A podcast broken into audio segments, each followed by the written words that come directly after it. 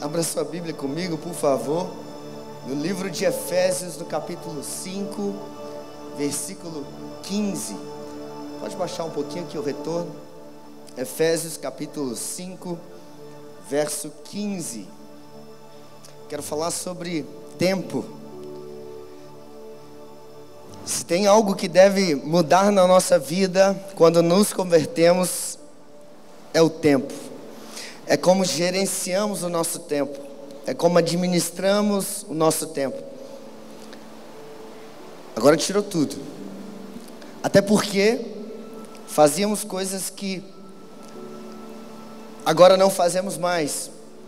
Ou seja, precisamos agora colocar outras coisas do reino nos lugares que eram assumidos outrora por coisas mundanas, seculares, coisas que gastávamos tempo, dinheiro, energia em busca talvez de um reconhecimento humano, mundano, e agora precisamos em Deus conquistar a nossa herança eterna, fazer com que aquilo que Deus plantou no nosso coração possa também alcançar outros corações através do propósito e do ministério que o Senhor confiou a cada um de nós. Eu não sei se você sabia, mas você tem um ministério. Talvez você diga, pastor, eu não prego, eu não canto, eu não danço, mas mesmo assim você tem um ministério e esse ministério é como o meu ministério, é como o ministério do pastor Tilica, é como o ministério de qualquer um outro que você já ouviu pregando. E qual é o nosso ministério? Ide por todo mundo, pregai o evangelho a toda criatura. De que forma você vai fazer isso, eu não sei, mas eu sei que você tem uma missão, e a tua missão é pregar o evangelho de Jesus através da sua vida. Então você precisa usar o seu tempo agora para o cumprimento da sua missão, para o cumprimento do seu propósito. E é sobre, é sobre tempo, é sobre aquilo que fazemos com o nosso tempo que eu quero ministrar ao seu coração e o nome de Jesus vai ser glorificado. Efésios capítulo 5, versículo 15 diz: Portanto, vede prudentemente como andais, não como nécios, mas como sábios remido, remindo o tempo, porquanto os dias são maus, pelo que não sejais insensatos, mas entendei qual seja a vontade do Senhor. E não vos embriagueis com vinho em que há contenda, mas enchei-vos do Espírito, falando entre vós em salmos e hinos e com cânticos espirituais cantando e salmodiando ao Senhor no vosso coração, dando sempre graças por tudo a nosso Deus e Pai, em nome de nosso Senhor Jesus Cristo, sujeitando-vos uns aos outros no temor de Deus. Feche seus olhos. Pai, essa é a tua palavra. Já cantamos que o Senhor é de eternidade em eternidade. Já declaramos que o Senhor está sentado no alto e sublime trono. Declaramos que a nossa vida está sobre o teu governo.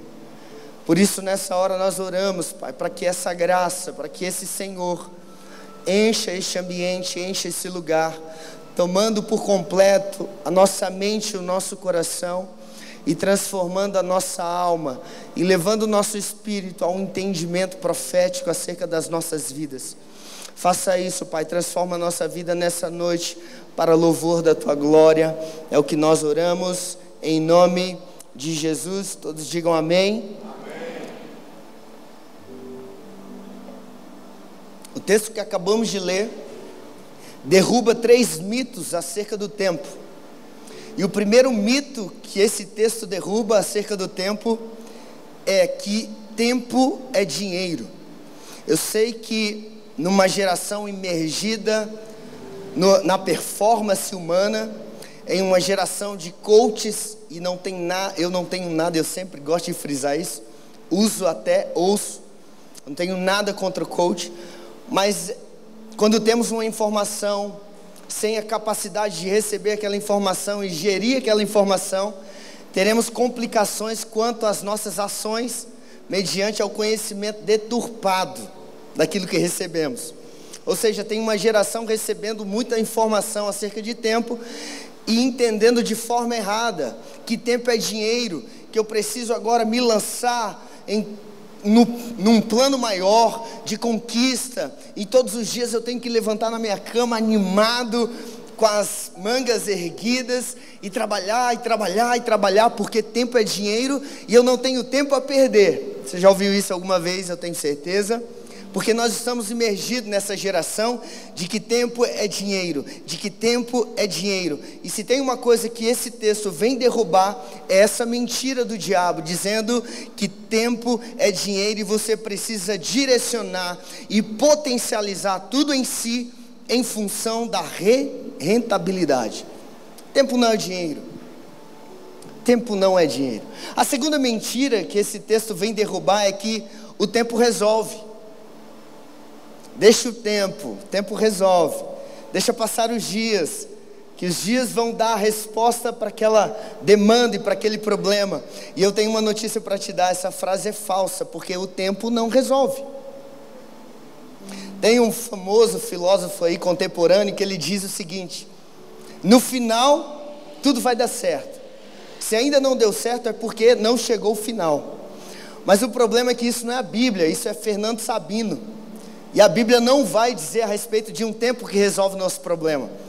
Não foi Cronos que morreu na cruz, foi Cristo. Então o tempo não resolve o pecado, o tempo não resolve os problemas, o tempo não resolve as feridas, o tempo não resolve absolutamente nada se você não entender que somente através de Cristo você encontra perdão para pecado, somente através de Cristo você encontra força para ir adiante e resolver as demandas da sua vida. Então, segunda mentira do mundo: o tempo resolve, o tempo não resolve. E uma terceira e última mentira que esse texto derruba é que o tempo é desculpa. Qual é a maior desculpa que nós ouvimos todos os dias das pessoas que não resolvem os seus problemas? Eu não tenho tempo. Mas quando, qual é o problema de ouvir uma resposta como essa? É porque o tempo talvez seja o mais democrático da humanidade, porque todos nós temos 24 horas por dia, todos nós temos o mesmo tempo todos os dias. E quando eu digo que eu não tenho tempo, eu estou dizendo que a outra pessoa que tem as mesmas 24 horas por dia está fazendo algo diferente de mim. Então, se eu encontro alguém que ora mais do que eu, significa que eu estou priorizando coisas que ele não está.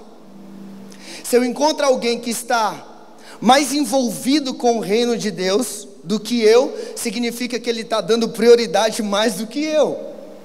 Se eu encontro pessoas mais felizes e realizadas ministerialmente, significa que essas pessoas encontraram uma forma de gerenciar o seu tempo de uma forma que ainda eu não consegui.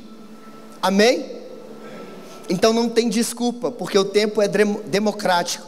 Ele deu 24 horas para você por dia, então você não tem desculpa de dizer o porquê não ora, o porquê não lê a Bíblia, o porquê não vem à igreja, ou porquê não se lança ao ministério, ou porquê não desenvolve aquilo que Deus confiou a você. Se tem algo que esse texto derruba é a desculpa do tempo. Três mitos que caem nessa noite a respeito do tempo. E o problema de, de entender essa verdade acerca do tempo é que Deus espera que a gente faça do nosso tempo algumas coisas que talvez a gente não esteja fazendo. Quando você olha para um jogador de futebol, você espera que ele faça o gol da final do seu time. Quando você olha para um policial, você espera que aquele homem te proteja do homem mau, do bandido. Quando você olha para o médico, você quer que ele te encaminhe a uma solução de uma demanda, de uma enfermidade, sim ou não? E quando Deus olha para você a respeito do tempo que Ele te deu, o que Ele espera de você? Como Deus te enxerga acerca daquilo que você está fazendo com o tempo que ainda te resta. Você não sabe o quanto, mas Deus sabe, em eternidade. E a pergunta é: o que eu tenho feito com o tempo que ainda me resta? Será que eu tenho agradado o coração de Deus? Será que eu tenho respondido à expectativa eterna de Deus acerca do tempo que eu passarei ainda nessa terra? E a pergunta é: o que Deus espera que a gente faça com o nosso tempo? E o texto vai dizer: a primeira coisa que Deus vai querer que eu e você faça com o nosso tempo é que a gente não utilize ele com coisas insensatas. Versículo 15 vai dizer: não utilize, não gaste o seu tempo com coisas insensatas. Paulo, nessa hora, vai usar uma palavra do grego chamado akribos, que significa cuidado, ordem e organização. Diga comigo, cuidado, ordem e organização. Então, quando Paulo diz que a gente não deve usar o nosso tempo de forma insensata, ele está dizendo: não use o seu tempo de forma desorganizada, sem ordem. E sabe qual é o problema de muitos? É que nós estamos terminando um 2021 sem uma agenda. Nós estamos terminando mais um ano sem programar absolutamente nada a respeito daquilo que Deus espera de nós. Nós estamos terminando mais um ano sem colocar em prática aquilo que deveria ser prioridade na nossa vida e temos por outro lado, gastado o nosso tempo com coisas que o apóstolo Paulo e a Bíblia e Jesus vai chamar de insensatas, a saber, aquilo que não frutifica, aquilo que não traz crescimento eterno, aquilo que não vai te lançar ao propósito de Deus. Então a primeira coisa que precisamos entender, o nosso tempo deve ser gerenciado de forma organizada, cuidadosamente, e você precisa colocar ordem nisso. Que, que é a ordem? É ter uma agenda, não fisicamente falando, mas ter uma agenda de vida, um projeto de vida. Como é vazio você conversar com alguém que não sabe o que quer para o amanhã. Você pergunta, e aí, o que você quer ser esse ano? O que, você quer fazer esse ano? Ah, pastor, estou aí. Estou aí, quero, quero viver. Só isso. Você não quer produzir nada, você não quer ganhar ninguém para Jesus, você não quer ler a Bíblia, você não quer ler um livro, você não quer fazer uma faculdade, você não quer constituir uma família, você não quer crescer no ministério, você não quer crescer financeiramente. Mas para que você cresça em qualquer que for o teu projeto, você precisa colocar ordem no seu tempo. Amém? Jesus disse: Eu sei de onde vim e eu sei para onde vai, onde eu vou. O apóstolo Paulo disse: Eu não ando como quem esburra o vento, o ar. Jesus tinha um projeto, ele sabia o porquê que ele estava aqui. O apóstolo Paulo sabia em Cristo qual que era o projeto de Deus para a sua vida. E nós precisamos agora entender também, precisamos gastar o nosso tempo de forma cuidadosa e ordenada. Coloca para mim aqui 1 Pedro capítulo 4, versículo 3. 1 Pedro capítulo 4, verso 3.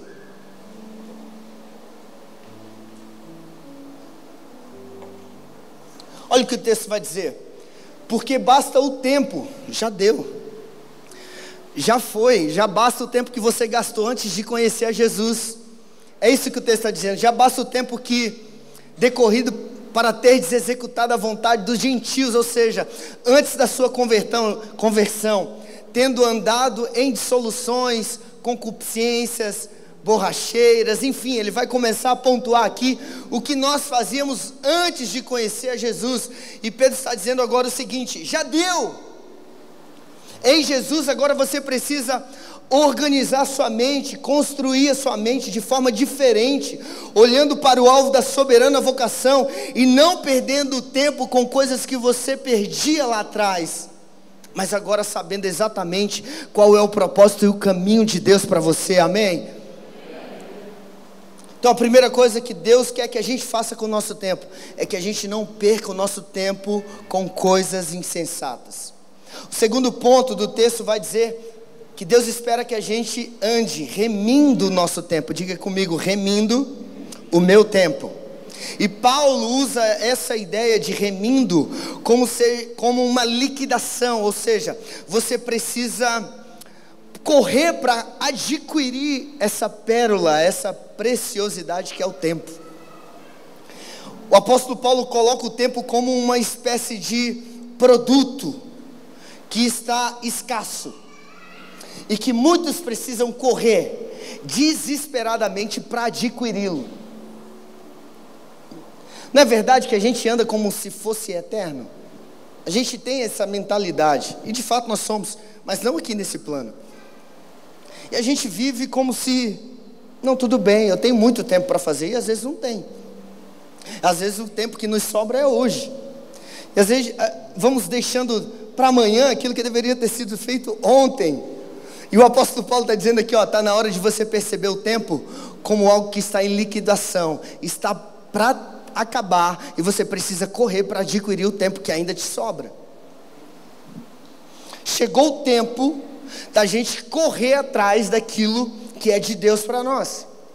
E eu sei que muitos estão acostumados a esperar alguém que venha ao nosso encontro e nos estenda a mão todas as vezes que a gente precisa. Mas que tal a ideia de você agora perceber que existe um tempo de Deus para você e que na verdade você não precisa mais de uma mão estendida, na verdade você é a mão que será estendida a outras pessoas. Está na hora de você parar de esperar e começar a ser resposta de oração para outras pessoas, sabendo que existe um tempo de Deus para você. E esse tempo se chama hoje. E é agora que Deus quer que você caminhe segundo o crescimento que Ele tem para você. Tem um texto da Bíblia, no livro de Atos, vai dizer que Pedro está preso. E as irmãs estão orando, pedindo, Deus liberte Pedro. E elas estão orando literalmente. E a palavra vai dizer que o Espírito de Deus liberta Pedro daquela prisão. Pedro sai da prisão e sabe para onde ele vai? Para a casa das irmãs que estão orando para que ele seja liberto. E aí Pedro começa a bater palmas, chamar, ô, oh, estou aqui, um milagre que elas estão orando, está do lado de fora da casa pedindo para entrar. A irmã sai lá fora, olha, volta e diz assim: Olha, o fantasma de Pedro está lá fora. Outra irmã, não, vai lá. É bem capaz mesmo que Jesus vai responder a oração, né? Irmão, o milagre está de fora da sua casa, é só você abrir a porta, porque o milagre vai entrar. Tem hora que a gente está orando e desconfiando de que Deus não vai fazer aquilo que a gente está orando. A gente está pedindo, Deus liberte, liberte, liberte. Deus liberta e a gente está com a porta fechada e não acreditando que Deus pode fazer um milagre, ou já fez o um milagre. É seu, você tem que tomar posse. Está na hora de ser mais ativo e proativo. Está na hora de deixar a passividade da sua vida e se colocar em posição de resposta.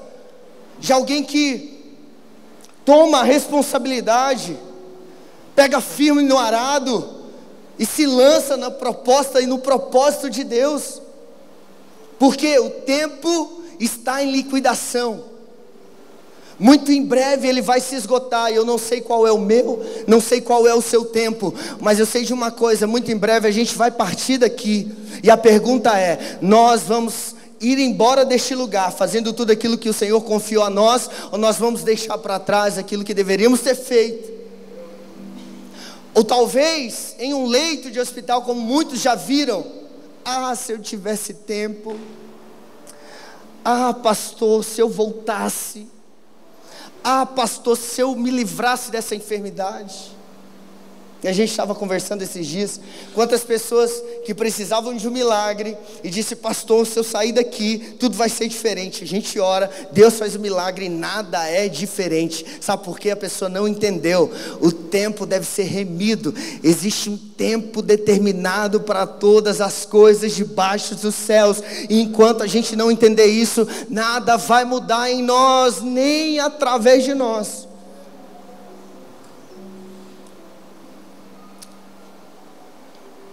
Eu lembro muito de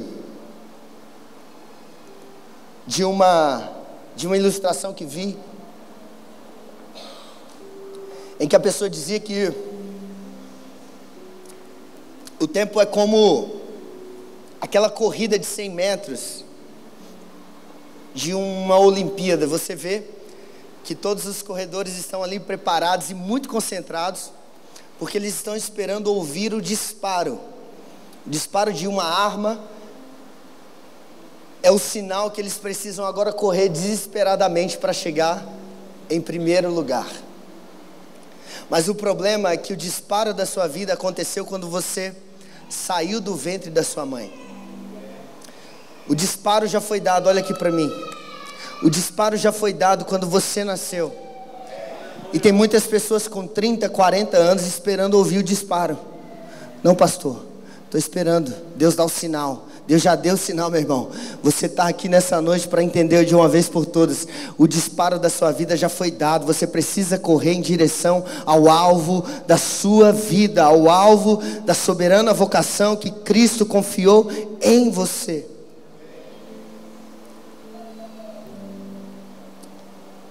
Existem chaves que são nas suas mãos, mas o problema é que você está olhando para essa chave e está pensando: nossa, mas se eu tivesse a chave do irmão. A gente está reclamando das oportunidades que temos, porque estamos criando expectativa nas oportunidades que ainda não temos. Deus nos deu uma possibilidade de fazer algo hoje. Então é isso que você tem que fazer hoje. Se amanhã Deus te dá e te criar novas oportunidades, se lance nas novidades que serão apresentadas em tempos em tempos na sua vida. Se é isso, se essa é a medida que o Senhor te deu, se essa é a medida que o Senhor te confiou, é porque é nisso que o Senhor quer que você se lance. Mas sabe qual que é o problema? Você está falando, quando eu, quando eu tiver, quando a minha casa, quando a minha família, ah, quando o meu ministério, quando, quando, e o quando está lá na frente. Mas o problema do tempo é que ele está em liquidação e ele se chama agora. E o que você pode fazer agora? Qual é a sua capacidade agora? O que o Senhor confiou a você agora?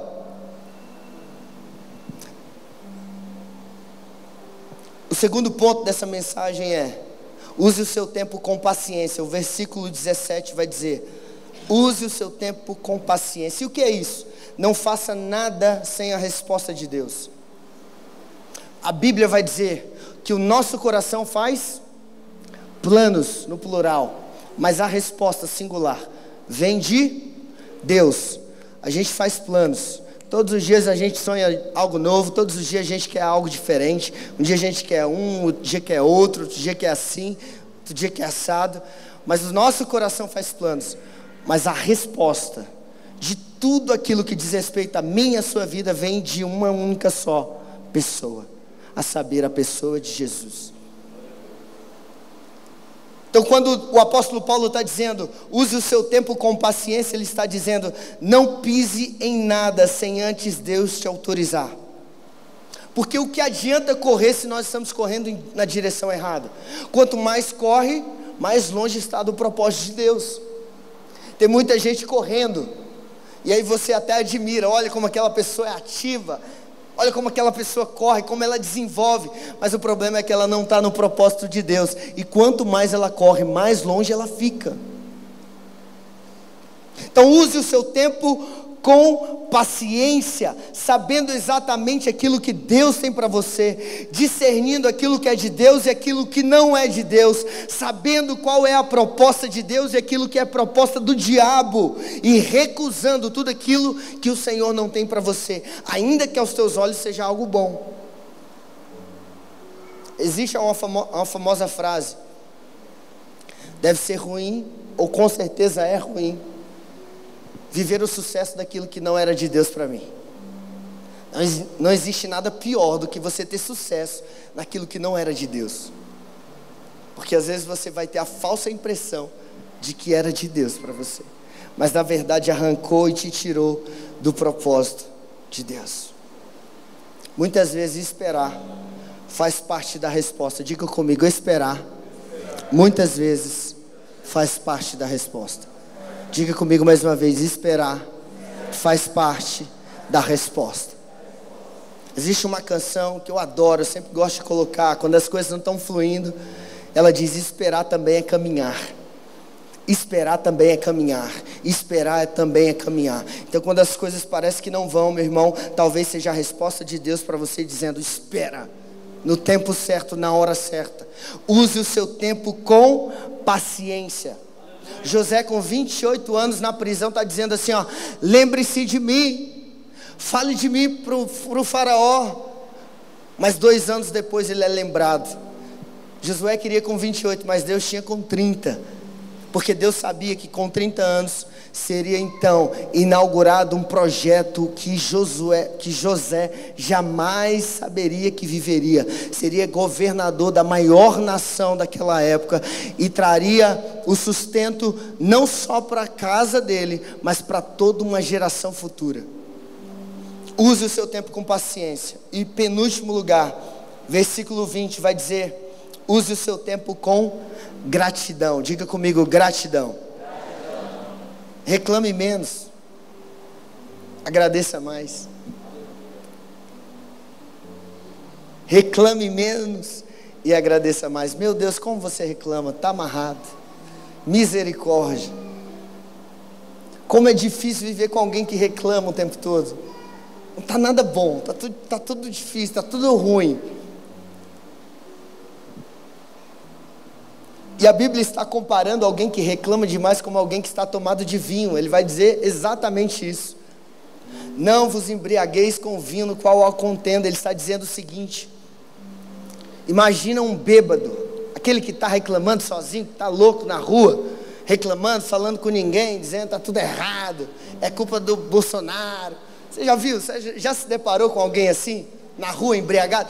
Todo bêbado quer arrumar uma confusão. Ele nunca está em paz. Ele quer brigar com alguém, ele quer arrumar uma contenda. E o apóstolo Paulo está comparando alguém que reclama demais como alguém que é bêbado, é tomado de vinho.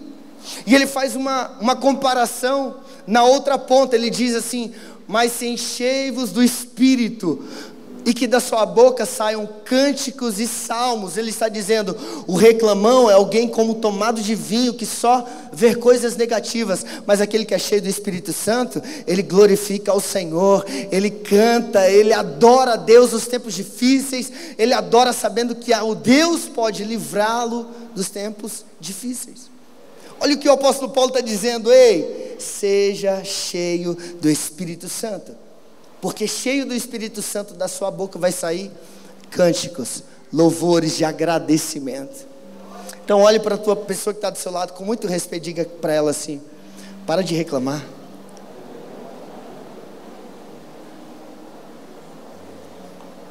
Pastor, mas é difícil, eu sei, você está no Brasil, está difícil para todo mundo.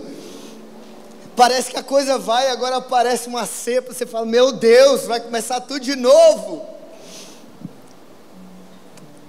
Está difícil para todo mundo, mas para de ficar reclamando, reclamando, reclamando, reclamando, e que da sua boca saia palavras de gratidão ao Senhor, dizendo: Deus, o Senhor é bom e a sua misericórdia dura para sempre. Mostre que a sua fé não está limitada a esse plano. Faça como Jó, que mesmo vivendo no caos, ele conseguiu adorar o Senhor, ele conseguiu declarar que o Senhor era bom como que alguém vivendo um caos pessoal consegue olhar e dizer: Bendito seja o nome do Senhor? É alguém que está tomado do Espírito Santo, meu irmão. E o que eu oro para que na sua vida esse mesmo Espírito invada o teu coração e que da sua boca saia: Bendito seja o nome do Senhor, bendito seja o nome do Senhor, bendito seja o nome do Senhor. Está faltando na dispensa? Bendito seja o nome do Senhor. Está ruim? Bendito seja o nome do Senhor. As finanças não são mais a mesma? Bendito seja o nome do Senhor. O filho está dando trabalho? Bendito seja o nome do Senhor. Na igreja está difícil? Bendito seja o nome do Senhor. Para de falar mal dos outros, para de reclamar, para de arrumar confusão, para de fazer contenda, para de arrumar um ciclo para trazer desgraça para a sua vida. E em último lugar, Use o seu tempo com humildade. Diga comigo, humildade. O apóstolo Paulo vai terminar o texto dizendo: Sujeitai-vos uns aos outros. Se não tem coisa mais difícil na terra do que se sujeitar ao outro. Ah, meu Deus, como é difícil. Eu não quero me sujeitar à tua ideia. Eu não quero me sujeitar àquilo que você pensa. Eu não quero me sujeitar àquilo que você acredita. Eu não quero. É eu. É minha vontade. É aquilo que eu acho que é certo. E o apóstolo Paulo vai dizer: seja humilde, se sujeite, se sujeite à sua liderança, se sujeite às autoridades, se sujeite às pessoas que são profetas na sua vida. Use o seu tempo com sabedoria, sabendo que o respeito, que quando você se coloca debaixo de uma autoridade, mesmo achando ao contrário, respeitando em amor, se sujeitando a isso, você pode ter certeza, Deus vai te honrar e Deus vai te acrescentar. Deus vai fazer o teu nome conhecido, sabe por quê? Porque um dia você correspondeu à expectativa do Senhor. Ouça o que as pessoas têm para te dizer. Não ache que você sabe demais que não possa sentar para ouvir. Não ache que você já viveu muito, já experimentou tudo, que agora sabe. E pode viver sozinho, sem se relacionar com alguém. Faz quanto tempo que você não senta à mesa para aprender? Faz quanto tempo que você não ora com, com pessoas? Faz quanto tempo que você não abre o teu coração e coloca para fora aí essas feridas, essas marcas para alguém, para que alguém te ouvindo possa te ajudar de alguma forma? Faz quanto tempo que você está vivendo uma individualidade que tem te levado a viver máscaras, lugares sozinhos, escuros e secretos?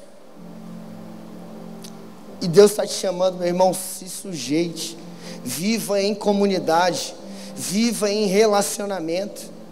Eu não tenho tempo para ir num grupo de relacionamento.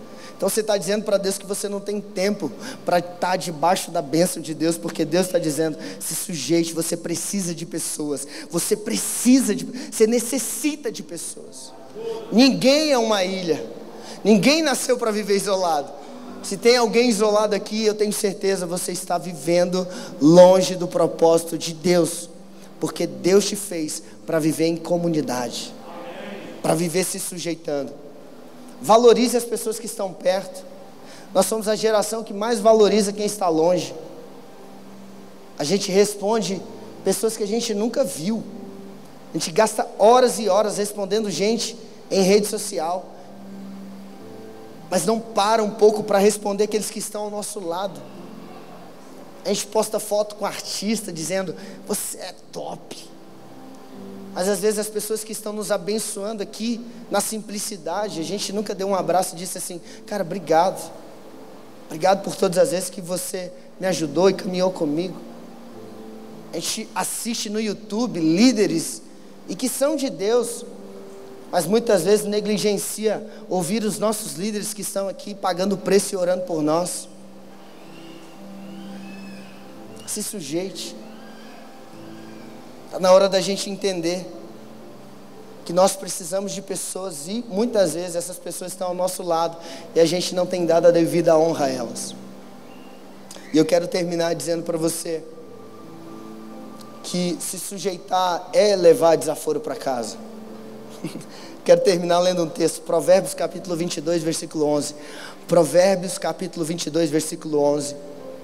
Eu quero ler esse texto, encerrar e orar com vocês. O que ama a pureza do coração e é grácil no falar, terá por amigo o rei. Pastor, eu não levo desaforo para casa. Então você não vai ser amigo do rei. Eu não estou dizendo que você não tem que ser sincero. Eu estou dizendo que você tem que pegar a sinceridade e fazer uso dela no momento e no lugar devido. Sem arrogância, prepotência. Sem ferir as pessoas. Mas eu não levo desaforo para casa. Jesus levou o desaforo para o céu, que é bem melhor do que a tua casa. Está na hora da gente aprender a honrar as pessoas, se sujeitando a ela, mesmo pensando diferente dela.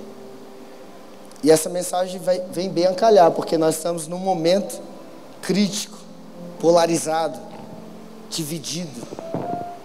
E a gente não aceita o diferente. A gente quer massacrar, a gente quer humilhar. A gente quer, com argumentos, expor as pessoas. Para quê? Para massagear um ego. Para dizer, eu estou certo. Eu sou mais inteligente. E a Bíblia está dizendo: se sujeite. Ame as pessoas. Use o seu tempo com paciência, com prudência. Sabe o momento certo de fazer as coisas. Não dê um passo sequer se você não tiver a resposta de Deus. Fique de pé no seu lugar, eu quero orar com você.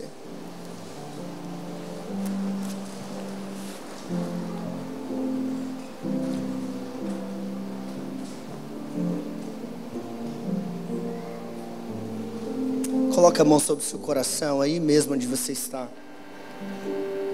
E talvez a pergunta do Espírito Santo que vem a você nessa noite é: o que você está fazendo com o seu tempo? E o que você quer fazer com o tempo que ainda te resta? O apóstolo Paulo, mesmo que escreveu esse texto, disse no final da sua vida: Eu combati o bom combate. Sabe o que ele estava dizendo? Eu fiz tudo aquilo que eu deveria fazer com o meu tempo. Ele acabou, mas eu vou, e vou sem reserva, sem culpa, porque eu sei que eu fiz tudo que eu deveria ter feito.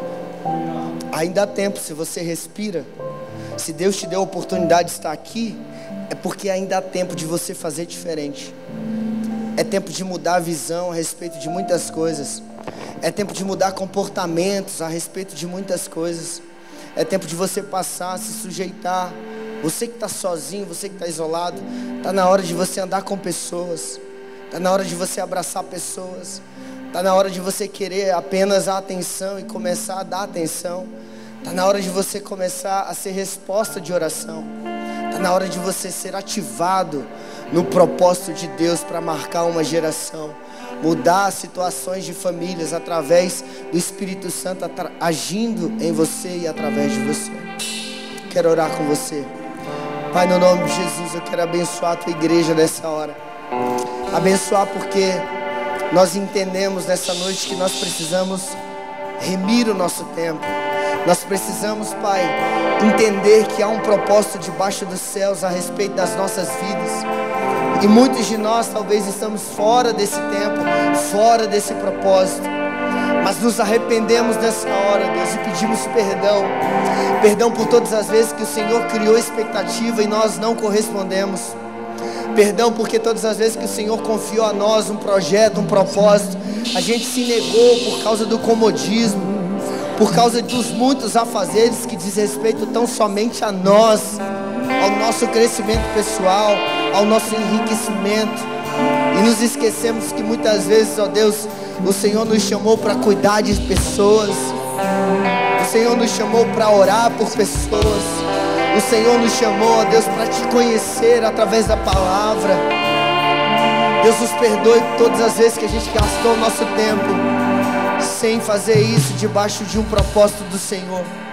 Mas, ó Deus, nessa hora eu oro para que a gente saia deste lugar, saia dessa igreja com o coração conectado ao teu coração, com o coração direcionado ao teu propósito, mudando, ó Deus, e nos posicionando nos lugares que precisamos nos posicionar, correspondendo à sua expectativa, ao nosso respeito. Nós dizemos sim, dizemos sim para o teu tempo, dizemos sim para a tua vontade, porque sabemos que ela é boa, perfeita e agradável dizemos sim e nos entregamos ao teu propósito e queremos fazer isso para que o teu nome seja glorificado nos céus e na terra, para que o teu nome seja glorificado em nós e através de nós. É a minha oração abençoando a tua igreja nessa hora, em nome de Jesus, em nome de Jesus, em nome de Jesus. Só você que recebe, levante suas mãos mais alto que você puder e comece a aplaudir o Senhor. Comece a aplaudir o Senhor. Começa a aplaudir o Senhor. Que Deus de aliança, Deus de promessas, Deus que não é homem pra mentir. Tudo pode passar, tudo pode mudar, mas a palavra vai se cumprir.